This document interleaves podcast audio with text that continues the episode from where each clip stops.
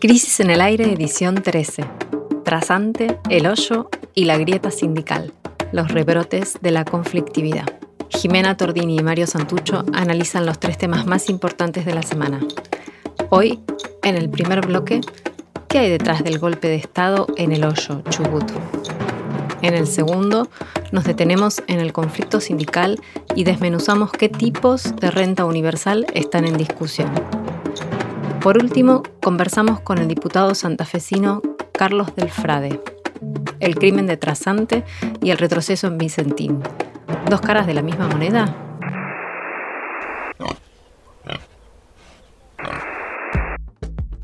El podcast, está, al aire.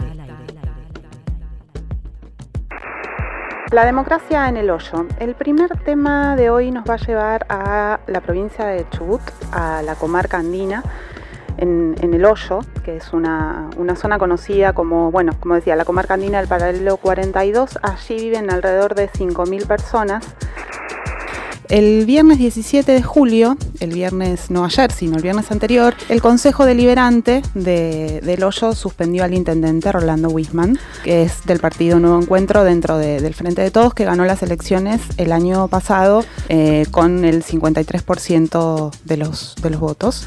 Es decir, que tuvo lugar una especie de golpe de Estado en, aquel pueblo, en ese pueblo. El presidente del Consejo Deliberante, César Salamín, ex Frente para la Victoria eh, y primero en la lista de concejales de la boleta que consagró a Wisman como intendente, asumió la intendencia interina.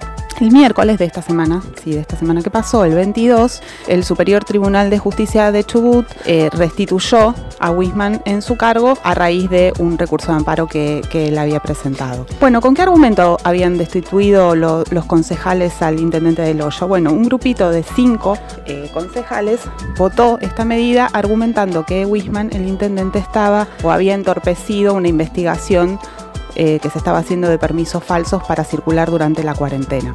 Porque bueno, decían que había eh, Wisman denunciado falsamente a una persona por esta cuestión de los permisos y que eso era argumento para, para destituirlo. Una especie de excusa, digamos, ¿no? Evidentemente. Una especie de excusa porque con el paso de los días empezaron a aparecer, eh, empezó a aparecer una trama económica detrás de, esta, de esta disputa de poder que, que tiene que ver con uno de los principales temas no resueltos y que en la Patagonia es especialmente problemático, que es el tema de la tierra y de la propiedad de la tierra. Bueno, para comenzar a, a transitar esta cuestión y entender un poco qué fue lo que pasó en el pueblo patagónico, le pedimos a la hora nuevamente intendente del hoyo, Rolando Wisman, que nos cuente cómo está la, situación ayer y qué análisis hace de lo que pasó en la última semana. En este momento, en, en, el hoyo, en la municipalidad, ya se restableció, después del dictamen del procurador y del fallo unánime de los tres jueces del Superior Tribunal de Justicia de la provincia, eh, que se suspendió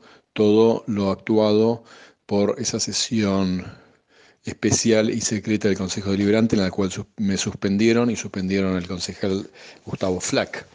Nosotros nos suspendieron por denunciar a un agente que cometió un acto ilegal.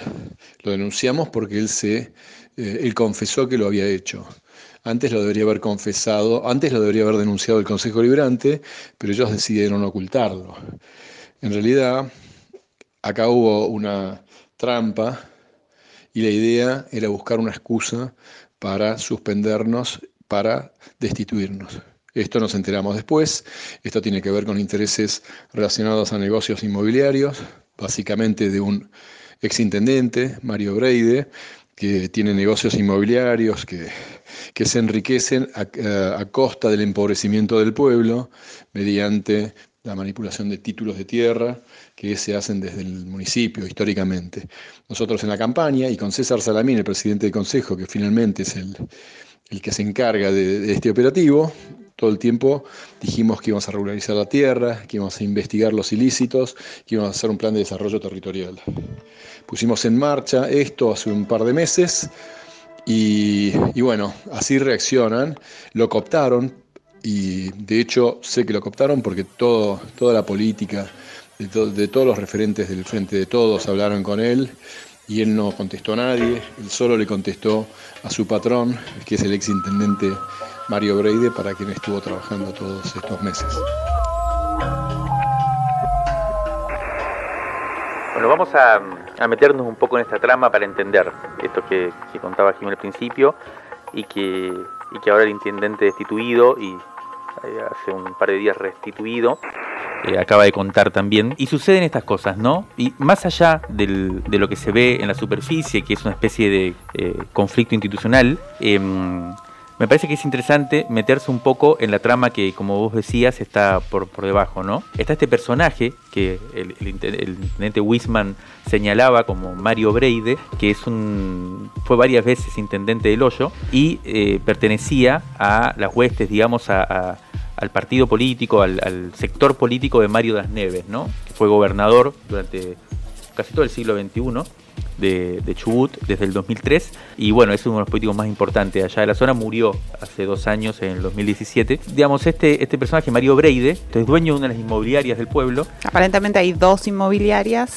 y, él es dueño de una. De una de ellas, pero además integra la estructura del sindicato de petroleros, eh, además es dueño de una emisora importante del país. Bueno, este es el tipo de poder que se van tramando en, los pueblos, ¿no? En las ciudades de, algunos lugares del interior que efectivamente son gente que está en la política, pero que a su vez se ocupa de eh, ir construyendo ese otro tipo de poderes que tiene que ver con lo económico, con lo comunicacional. ¿Y qué ocurrió? Bueno, la, gestión de Wisman, como, como él mismo contaba, se había propuesto meter un poco la cuchara en este negocio inmobiliario, que es el que eh, en la zona más eh, se ha divulgado o, es importante y que básicamente consiste en la venta de tierras fiscales a bajos precios. Es decir, el Estado lo que hace es vender las tierras que son públicas, eh, que son del Estado, a precios bajos primero. y luego esos privados, que en general son amigos, son amigos de ellos, parece una inmobiliaria, son amigos de los que están en el gobierno, bueno, la venden a precio de mercado. Esa diferencia, ahí es donde está el negocio, y es eh, la rentabilidad que se genera y es un poco la que organiza en, buena parte después a las discusiones políticas y demás.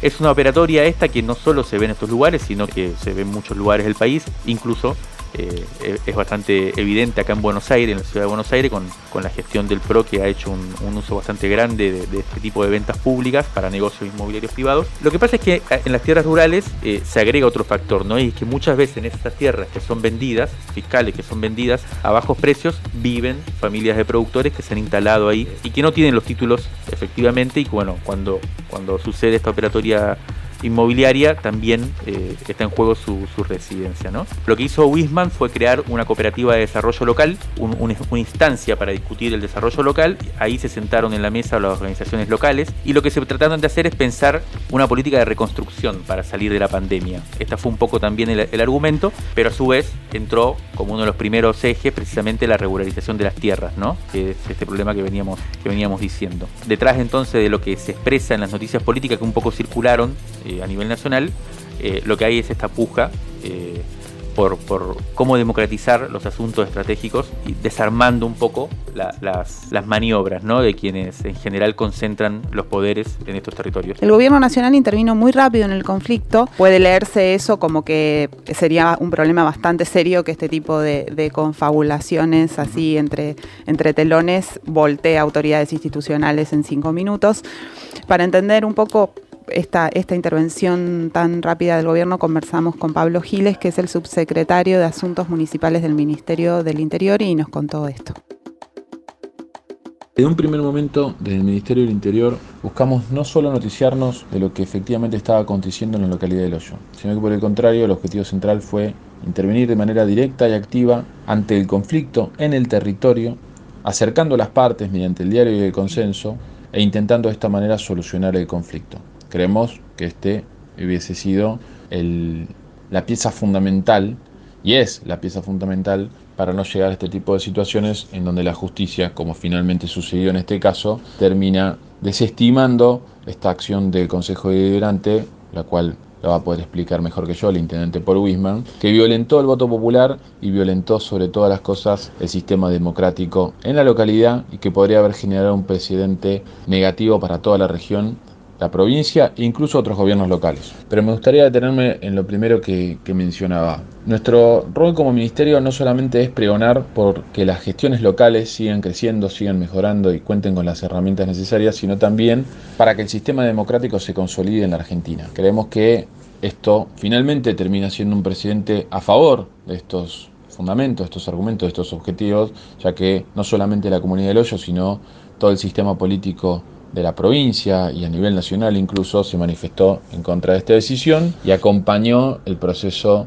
que terminó y culminó o estaría resolviéndose por estas horas con el intendente una vez más eh, en su cargo, tal como lo eligió el pueblo del Hoyo. Para finalizar, creo que esta es una demostración más de que nuestro sistema democrático se encuentra fuerte, de que nuestra sociedad se encuentra empoderada, que hay una población que conoce sus derechos, que no todo lo que nos pasó como país en los últimos años y sobre todo luego de la última dictadura militar fue en vano. No, no todo vale en política y por suerte en este caso, una vez más, eh, la solidaridad y la responsabilidad civil de este pueblo en particular y de todo el sistema político vuelve a poner en valor algo que tanto nos costó conseguir como argentinos y argentinas.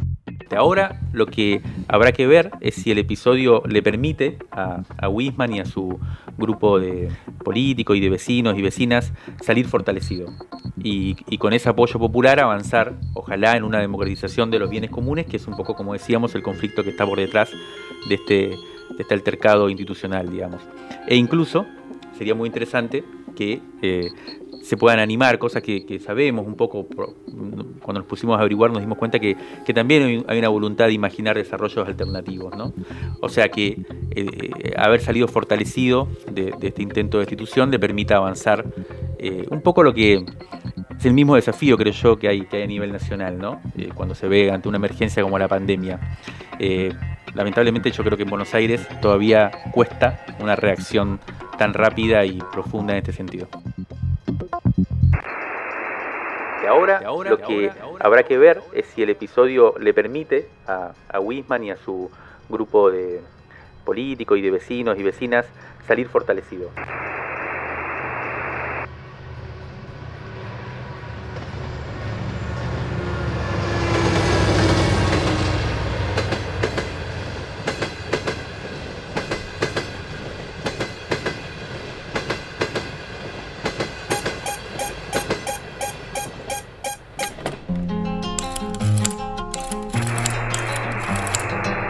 Crisis en el aire.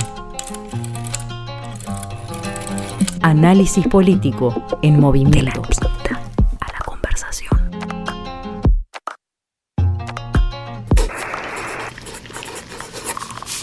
Revistacrisis.com.ar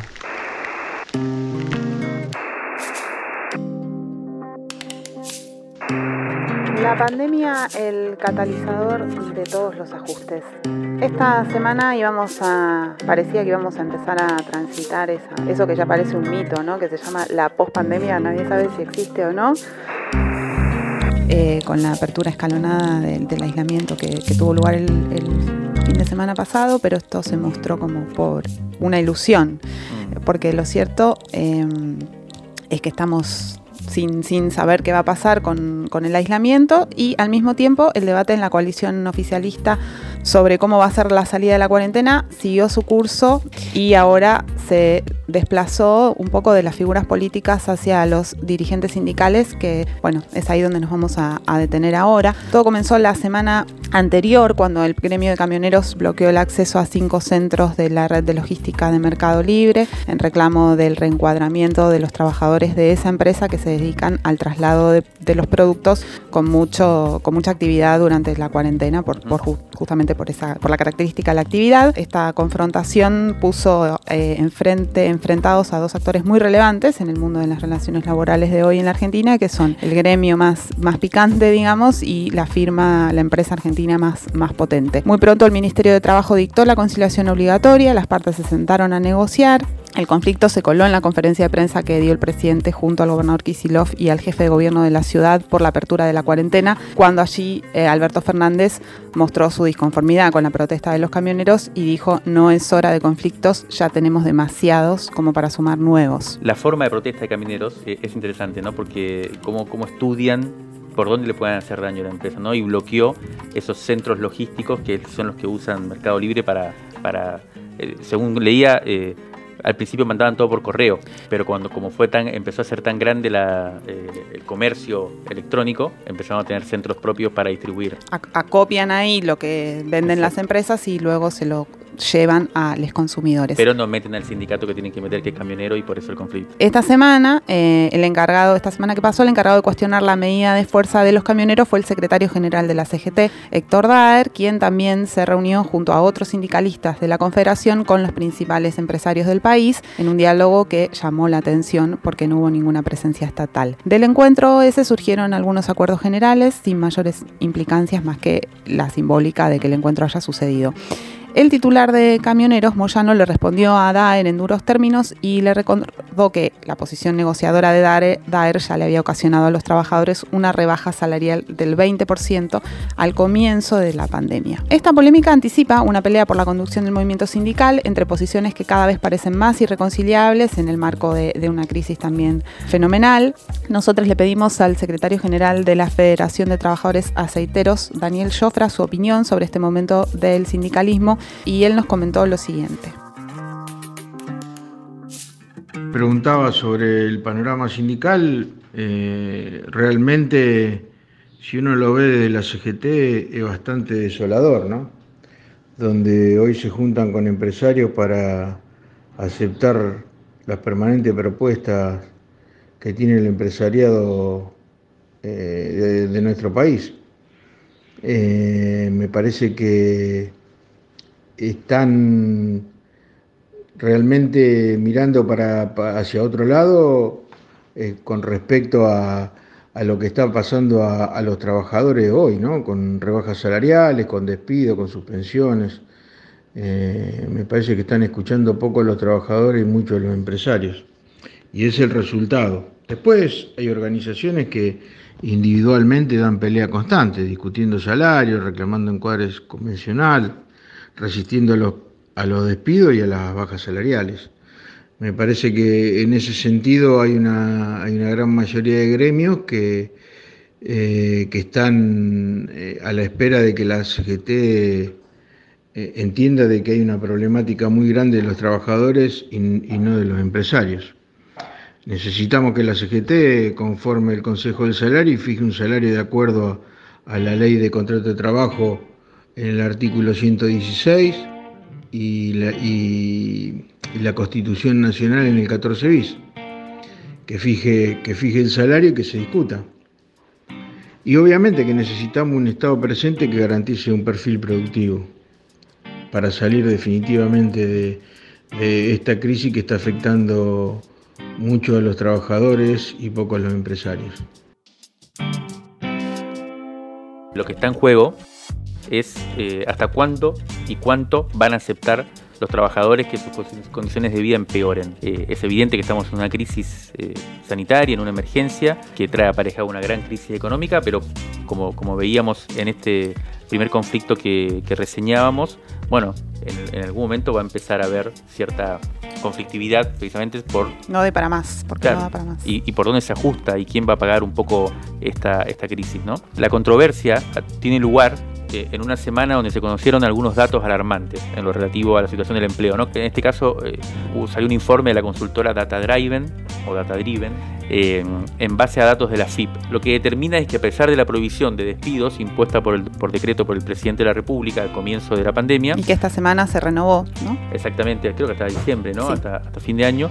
A pesar de este decreto, que tiene una vigencia de ley, digamos, de que no se puede despedir, bueno, en dos meses y medio, entre febrero y mayo, de, este año, 272.000 empleados en relación de dependencia perdieron su trabajo. La caída eh, sería de 331.842 empleos y se extiende el análisis hasta diciembre del 2019. Pero en los últimos dos meses y medios, 272.000 empleados menos. Si uno toma de mayo del 2019 a mayo del 2020, la contracción del empleo total es de el 5%. O sea, hay 5%, se perdieron el 5% de los empleos totales del país en apenas un año. Esta pérdida de, del empleo, esta cantidad de desempleados nuevos, va de la mano de algo que es la rebaja, la caída del salario real, que es el otro gran fenómeno, como decía Jofra, se están perdiendo trabajo y está cayendo el salario. Son las dos cosas, es una mezcla explosiva, ¿no? Siempre tomando en cuenta los, los trabajadores en relación de dependencia, que es un porcentaje ya menor de la masa laboral total, eh, se estima más o menos que eh, va a haber un 10% en términos globales de pérdida del salario real. Esto quiere decir que los aumentos salariales van a ser menores que los aumentos de precios, o sea que la inflación. Hasta ahora el Estado ha tomado dos medidas que son importantes, pero que son de emergencia. Por un lado el IFE, el Impuesto Familiar de Emergencia, que como sabemos llega a 9 millones de personas, son 10 mil pesos por mes, y que sobre todo eh, alcanza a las personas que no están en relación de dependencia, ¿no? que son todavía más precarias, son las que han perdido un montón de sus ingresos, entre otras cosas porque la movilidad se ha parado y porque dependen mucho de las changas, del trabajo en la vida pública. Eh, bueno, esto, el Estado ha intervenido ahí con fuerza, pero no deja de ser una medida de emergencia, lo mismo con el ATP, ¿no? La asistencia, el programa de asistencia de emergencia al trabajo y la producción, que es el mecanismo por el cual el Estado también le paga una parte de los salarios a los trabajadores en, independencia. Bueno, la pregunta es qué va a pasar cuando salgamos de este momento de excepción. Bueno, esta semana, en relación con esto último, empezó eh, a haber más movimiento aún del que ya había en, el Ministerio de Desarrollo Social. El ministro Daniel Arroyo confirmó que lo que se está estudiando es el ingreso básico universal. Es una innovación institucional que puede ser relevante, pero que también depende de cómo se la vaya a implementar. Para analizar, bueno, en detalle qué sería o, qué, modelos de ingreso básico universal están en discusión, le pedimos a nuestra compañera Paula Valmedina que em, nos, desmenuce un poco los detalles de lo que se está evaluando y lo compartimos ahora con ustedes. Ingreso mínimo, renta universal, salario social, las palabras importan en este caso y remiten a posiciones diferentes. Más en línea con la idea de un ingreso mínimo, podemos identificar una posición pragmática que razona más o menos así. ¿Qué hacemos con la parte de la sociedad que no trabaja porque es inempleable? Podemos construir un mayor número de cárceles o decidirnos a otorgar un ingreso mínimo de subsistencia para esos millones de pobres que no tienen ni tendrán otro destino. Dicen entonces, una parte de la población no produce ni crea valor. El ingreso mínimo sería un modo más pacífico de administrar esta realidad que eh, se concibe como irremediable. Esta fue la posición de Jeremy Rifkin, principal asesor de Bill Clinton. Surge con mucha fuerza en la década del 90 en su libro El fin del trabajo y tiene realmente muchos ecos en el país. Hay una segunda eh, idea que, que utiliza justamente la noción de renta universal o incluso también la de ingreso ciudadano universal. Y acá encontramos una posición de izquierda que a veces puede terminar coqueteando con cierto liberalismo político. La idea sería crear entonces una renta universal para todas y todos, sin condicionamientos. Una renta que permita independizar los ingresos del trabajo.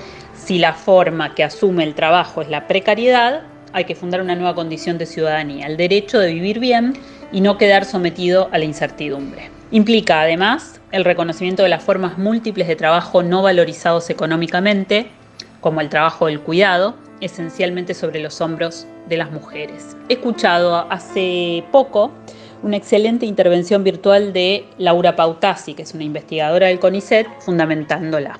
La posición, sin embargo, es universalizar en un contexto de desigualdades.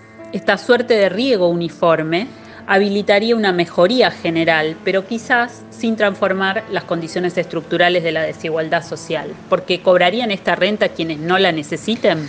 Un segundo punto problemático es el vínculo que se establece entre el ciudadano y el Estado. En este caso, el ciudadano y la cuenta bancaria para la transferencia, una relación de radialidad. Y acá es donde aparece esta idea de coqueteo con el liberalismo político, porque supone la anulación de las mediaciones sociales. Pañi, por ejemplo, el columnista de La Nación, exige la eliminación de, la, de lo que él llama la tercerización de la política social. Usa justo la palabra que es cuestionada desde el campo gremial o popular, la tercerización, pero para decir que en Argentina hay que eliminar las mediaciones de los movimientos sociales. Finalmente podemos identificar otra perspectiva que tiene varias derivaciones, pero que coincide en la idea de que el gran ordenador es el trabajo. Dentro de esta idea general aparece el planteo de extender el salario social complementario y es desarrollada en especial por los referentes de la economía popular. El razonamiento es, se redujo el empleo, pero no falta trabajo. El problema es la desvalorización de determinados trabajos por dos cosas fundamentales. Por un lado, porque esta sociedad solo otorga valor a lo que valoriza el mercado, Entonces no se remunera la producción de otros valores sociales, ambientales o comunitarios. ¿Cuál es el valor, por ejemplo, de un comedor, de un centro cultural o de la promoción ambiental y el reciclado que realizan los cartoneros? Además, un segundo problema es que el capitalismo actual ha creado formas de desposesión, formas predatorias múltiples. ¿Por qué una costurera de una cooperativa de la economía popular recibe una cantidad tan ínfima por las prendas que produce? Hay dispositivos complejos que empobrecen a vastos sectores del trabajo y reenvían ganancias cada vez mayores hacia empresas centrales. Entonces, acá aparecen eh, enunciadas las piezas de una institucionalidad del trabajo de nuevo tipo. El registro de trabajadores de la economía popular, un nuevo sistema de salud y un salario social complementario que tiene un sentido de reconocimiento y de reparación, a la vez de reparación, frente a las nuevas formas de injusticia social. Como cierre, enunciaría lo siguiente. Toda política pública se inscribe y a la vez potencia una forma de organización social. Siempre. Y a su vez, no toda forma de organización social es capaz de garantizar de manera efectiva una política, un corpus de derecho. La ciudadanía o las organizaciones libres del pueblo. Son distintas formas de organización. Hay muchas más y también, por supuesto, muchas más cosas que pensar y agregar. Pero tengamos claro que la ley de contrato de trabajo hubiera sido letra muerta sin las organizaciones sindicales y sin incluso la ley de asociaciones sindicales que les otorga niveles de autonomía y un reconocimiento como representantes de colectivos de trabajadores.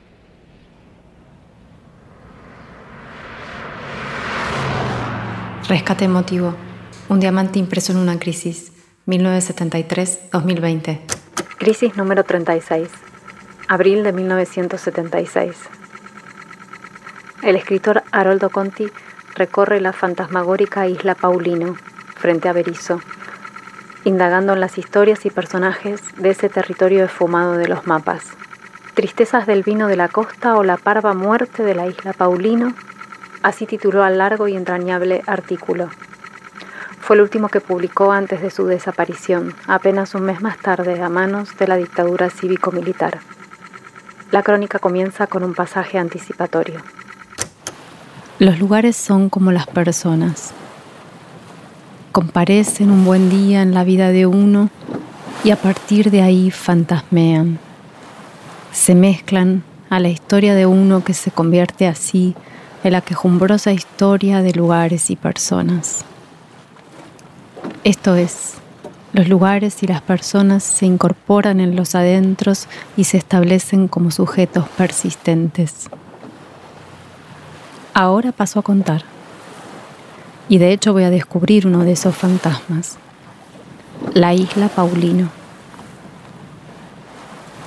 Un día se me apareció en persona y tres después se desapareció tan de repente que me pregunto si verdaderamente estuve allí, pues todo lo que me queda es un montón de papeles, unos diarios viejos, una cinta magnética y cierto regusto metálico a vino de uva americana. Yo sé que consiste perenne allá, frente a Berizo, y que el que me desaparecí soy yo, pero para el caso es lo mismo. Haroldo Conti fue escritor, docente y militante revolucionario. En 1975 recibió el premio Casa de las Américas por su novela Mascaró el cazador americano. ¿Y la isla Paulino? ¿Qué pasó con la isla Paulino? Para llegar a la isla Paulino hay que tomarse una lancha en el embarcadero de Berizo que se llama Haroldo Conti. Van pescadores para pescar en el espigón y familias a pasar la tarde en la playa o el camping. La lancha surca un canal estrecho y enseguida aparece el monte. Hay un cartel clavado de un candidato a intendente de Berizo en medio de lo frondoso de todos esos árboles. El canal se ensancha después aparece el puerto de La Plata y en el monte aparecen las casas de chapa y madera de las 15 familias que viven en la isla y que están levantadas sobre pilotes. La mayoría son centenarias. No hay calles sino pasadizos donde hay gallinas, perros, caballos. Para llegar al río hay un sendero que se levanta un metro y pico sobre el suelo y después de caminar 700 metros llegamos a la playa cuando baja el río es enorme. La isla tiene un muro de contención que se empezó a construir en 2014 y la obra se detuvo sin terminar en 2016. El monte ribereño es un área protegida, amenazada por la reactivación del puerto de La Plata. El tráfico fluvial generó una erosión en la costa se fue tragando la tierra, los cultivos de los productores y la casa de los isleños. Actualmente se desmorona un promedio de un metro de la isla por año. Incluso la escuela de la isla está justamente a orillas del canal. A su vez, se construyó un terraplén costero para proteger a la zona de las sudestadas, pero que posibilita inminentes negocios inmobiliarios en la zona. Es decir, que hay una tensa calma. Los días en la isla pasan lentos, pero las catástrofes ambientales eh, amenazan constantemente. Malena Pascual, guionista. En la provincia de Santa Fe tienen lugar dos de los conflictos más relevantes de los últimos días. Uno gira en torno a la cuestión Vicentín, de la que hemos hablado bastante, que sigue latiendo allí en el centro del país, desde aquel lunes en que el Gobierno Nacional, el presidente de la Nación, denunció los ilícitos de la empresa, sus prácticas de fuga de dinero del país y anunció la estatización. Bastantes cosas fueron marcha atrás desde, desde aquel momento. Y el otro eh, conflicto que ha tenido mucha menos repercusión que el de Vicentín, pero que a nosotros nos parece fundamental, es lo que está ocurriendo en Rosario, donde, bueno, en, un contexto donde la, la, violencia social no ha disminuido a pesar de la cuarentena, el martes 14 de julio fue asesinado Eduardo Trasante, referente social, pastor evangélico, integrante del partido político Ciudad Futura. En los últimos días de esta semana comenzó a conocerse que la investigación conduce hacia un asesinato por encargo de la banda dedicada a la venta de drogas Los Monos. Estamos en comunicación con Carlos Delfrade. Delfrade es periodista, es actual diputado por el Frente Social y Popular en la provincia de Santa Fe. Hola Carlos, buen día. Jimena Tordini y Mario Santucho estamos acá. ¿Cómo estás? ¿Cómo le va? Buenos días. Estamos hablando de las dos caras de una misma moneda. ¿Por qué estamos hablando de las dos caras de la misma moneda? Porque los que manejan los puertos manejan dos de los grandes negocios del capitalismo, los legales y los ilegales. Los legales, manontropo, tiene que ver con exportaciones, e importaciones, y los ilegales son los circuitos de dinero fresco que tiene el capitalismo de hace 50 años, que son el narcotráfico y el contrabando de armas es un mensaje profundamente mafioso y político. Exactamente. En medio un contexto de transformaciones que se quieren hacer para desbaratar, aunque sea algo de los fenomenales nichos de corrupción que tienen las fuerzas de seguridad provinciales y nacionales, y eso, por supuesto, genera que se rompan algunos circuitos de flujo de dinero de cajas negras y eso produjo un primer tiempo de asesinatos tremendos desde diciembre cuando anunció Marcelo Saín algunos cambios de 70 oficiales de la policía. Vino el entretiempo que impuso la pandemia y luego cuando se relajaron los controles, segundo tiempo de asesinatos, los grupos narcos más fuertes de Rosario que se disputan el territorio en los barrios con sus cabecillas dentro de las cárceles, modelo San Pablo, ex ciudad industrial como Rosario, y desde adentro de las cárceles manejando los hilos y sabiendo que cada asesinato tiene una lectura política y matar a Trasante es un hecho histórico en Rosario, nunca se mató a un ex concejal, sí se había matado en el amanecer de la democracia el 8 de febrero de 1986 a un diputado provincial, Mario Armas. En pleno centro de la ciudad de Rosario, pero eso tenía que ver con otros negocios, pero no, no hay antecedentes salvo el atentado muy mal investigado en su momento al ex gobernador Antonio Fati en octubre del 2003. A partir de esto que estás contando, a mí me llama la atención la, poca repercusión que tuvo el asesinato, ¿no? Porque toda esta trama eh, política, mafiosa que, vos relatás, eh, implicaría una reacción tanto a nivel provincial, ¿no? Por parte de las autoridades eh, y también eh, a, nivel Rosario, pero también a nivel nacional. Eh, y ni siquiera en los medios de comunicación acá ha, aparecido el, tema con la densidad que parece tener. ¿Vos a qué le atribuís este, este tema? En primer lugar, porque los grandes medios de comunicación especialmente aquellos que en un país profundamente unitario como el nuestro, que depende de forma perversa del circuito informativo y cultural que impone Buenos Aires, genera un desprecio enorme por todo aquello que no tenga visos de espectacularidad para mostrarlo en el show, especialmente de la televisión masiva. Y por otro lado, porque los sectores políticos mayoritarios de nuestro país generalmente tienen más cuestiones para callar que para decir. Yo creo que fue muy impactante lo que dijo el presidente de la Nación en su discurso cuando habló de los sótanos de la democracia. Él apuntaba a lo que significaban los servicios de inteligencia. Pero los sótanos de la democracia están anterior a la democracia. Son los ilegales, son los negocios ilegales que fueron garantizados por el Estado de la dictadura, que son anteriores a la construcción del Estado democrático. Entre ellos dos, el contrabando de armas y el narcotráfico. Y eso siguió evolucionando en 37 años que llevamos de democracia y allí los partidos mayoritarios, insisto, saben que tienen más para callar que para decir y ese es un problema y por eso generalmente por negocio de los grandes medios y por sentido casi vergonzoso de muchos sectores políticos mayoritarios no se imponen estos temas como deberían imponerse. El tema más preocupante es que eh, si se intenta eh, dejar este crimen en, un plano puramente criminal, no policíaco, lo que no se quiere escuchar es lo que vos estás diciendo que es, que es el mensaje. ¿Qué mensaje? ¿Qué, tipo de mensaje político mafioso es el que se está emitiendo? Vos hablas, por ejemplo, de... que hay sectores policiales, políticos, empresariales, profesionales que no quieren tocar ninguno de los circuitos de las cajas negras del narcotráfico y el contrabando de armas. Porque además el mensaje político tiene dos dimensiones, como era trazante.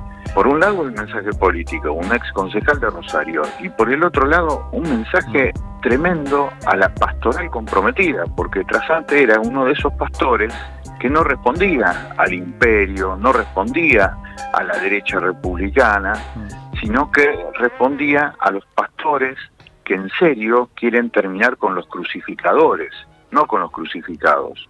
Entonces, esa cuestión de lo que significa siempre teologías que son contradictorias, cuestionadoras, revulsivas, es un mensaje muy fuerte también para los que se juegan todos los días la vida en barrios en donde las pibas y los pibes son usados de una manera violenta por estas bandas que siempre además son narcopoliciales, pero esa es la otra cara de una avenida de doble mano que siempre es la realidad. En una de las calles, toda esta suciedad. Ahora, por la otra calle, los delincuentes de guante blanco que hacen circular el dinero por los bancos, por las mutuales, por las mesas de dinero, por los clubes de fútbol, por todos aquellos lugares donde se lava dinero. ¿Y vos ves alguna posibilidad de, articulación política para, para destrabar esta situación después, de, después del crimen de Trasante? Yo creo que sí, es imprescindible y de hecho se ha manifestado a través de la conmoción entre la gente simple, que es la que mayoritariamente va a cambiar, va a modificar el rumbo de las cosas y va a necesitar la profundización de las políticas. No esto, como vos bien decías, de idas, vueltas atrás, estábamos, estabas hablando con lo de Vicentín, pero acá también está eso. Entonces cuando mayoritariamente nuestro pueblo diga, basta, esto es por acá, a mí me parece que sí, y eso se ha manifestado de forma chiquita, mínima, historias de gente común que no aparecen en los medios, pero se ha manifestado muy conmovido y yo creo que esa conmoción termina generando una gran energía política. Yo en eso soy absolutamente optimista, a mí me parece que va a llevar mucho tiempo, pero lo cierto es que hay que insistir y hay que estar siempre atento para empezar a caminar con aquellos que van a empezar a, a desviar el rumbo de esta perversión en donde generalmente el capitalismo nos mete cada día más. Vos al principio decías, eh, como presentábamos el tema, por un lado el, asesinato del pastor Trasante y el caso Vicentín son dos caras de una misma moneda, ¿no? Sí, sí. Pasando al tema Vicentín, se ha sabido también en los últimos días que avanza el plan Perotti, como se lo llama por acá, que es la propuesta del gobierno de Santa Fe, alternativa a la primera propuesta por, por Alberto Fernández, por el presidente, que implicaría eh, dar marcha atrás con la idea de expropiación, ¿no? Y se habla de un fideicomiso y en todo caso de, la necesidad de apartar a la familia Vicentín del, del negocio, digamos. ¿Vos cómo estás viendo ¿Qué, qué, evaluación tenés sobre el nuevo rumbo que ha tenido el caso Vicentín? Esta es una propuesta conservadora de un hombre conservador como Esperotti, que forma parte de, ese amplio abanico conservador que tiene el peronismo dentro de sí mismo, como también tiene elementos transformadores. Pero en esos elementos conservadores que Perotti nunca le cuajó la idea de la expropiación. Entonces siempre buscó una salida alternativa más vinculado al negocio empresarial que a la cuestión de lo que significa la estafa fenomenal al pueblo argentino que ha cometido Vicentín, de haberle robado millones de dólares y haber puesto esos millones de dólares en las cuentas particulares de los empresarios de Vicentín. Dicho esto, igualmente, Perotti cree más en esta cuestión de la potestad empresaria de hacernos creer que hay un libre mercado. Entonces, frente a esa idea, lo que pretende es esta cuestión de un fideicomiso en donde confían en la buena fe de estos delincuentes. Porque si no hay buena fe de parte de Vicentín, el día del arquero te van a dar las acciones. ¿Quién va a poner las acciones? Vamos a suponer en el mejor de los casos que el Banco Nación, al ser el mayor acreedor por esta estafa, por este robo planificado entre delincuentes del macrismo y los delincuentes de Vicentín, dicen nosotros vamos a traer algo de la que nos llevamos no vamos a traer los 800 millones de dólares porque esa la queremos para nosotros. Vamos a traer 100 millones de dólares. Ahora, todo lo demás que se necesita en un patrimonio que en su momento se hablaba de 500 millones de dólares, van a terminar poniéndolo los que terminarán siendo los acreedores con mayor acreencia. Y los acreedores con mayor acreencia son bancos extranjeros. Por lo tanto, en el fenomenal y estratégico negocio de la agroexportación, vamos a quedar cada vez más con las playas del río Paraná pero no con la riqueza del Paraná. Nosotros decimos que no, intervención plena y expropiación que es absolutamente democrática, Congreso de la Nación, expropiación no es confiscación. Confiscación sí termina siendo algo antidemocrático. Mm. El robo es antidemocrático, el robo es anticonstitucional. Yo tengo la idea, por comunicación que tuve con Claudio Rosano, que la idea de expropiación sigue vigente, así que hay que impulsar esto y hay que decir cada vez más la información concreta certera, precisa, hay que estudiar, hay que decir los números y decirle, le robaron de esta manera al pueblo argentino que sabe que el Banco Nación es el único lugar en donde buscar un crédito para hacer la casa. Estos tipos iban y en 39 minutos se llevaban 6 millones de dólares que les servían a ellos porque los depositaban en 1.418 transferencias bancarias que hicieron para sus cuentas particulares. Eso es robo, robo al pueblo. Y hay que decirlo y contarlo así para ganar la calle más importante de todas, que es la calle de la cabeza.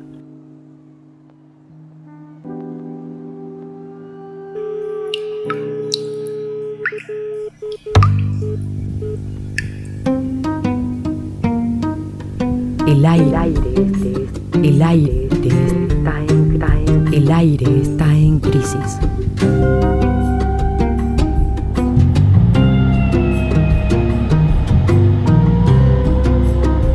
Crisis. En el aire. Encontranos en todas las plataformas de podcast o los sábados de 8 a 9 en Radio Nacional AM870.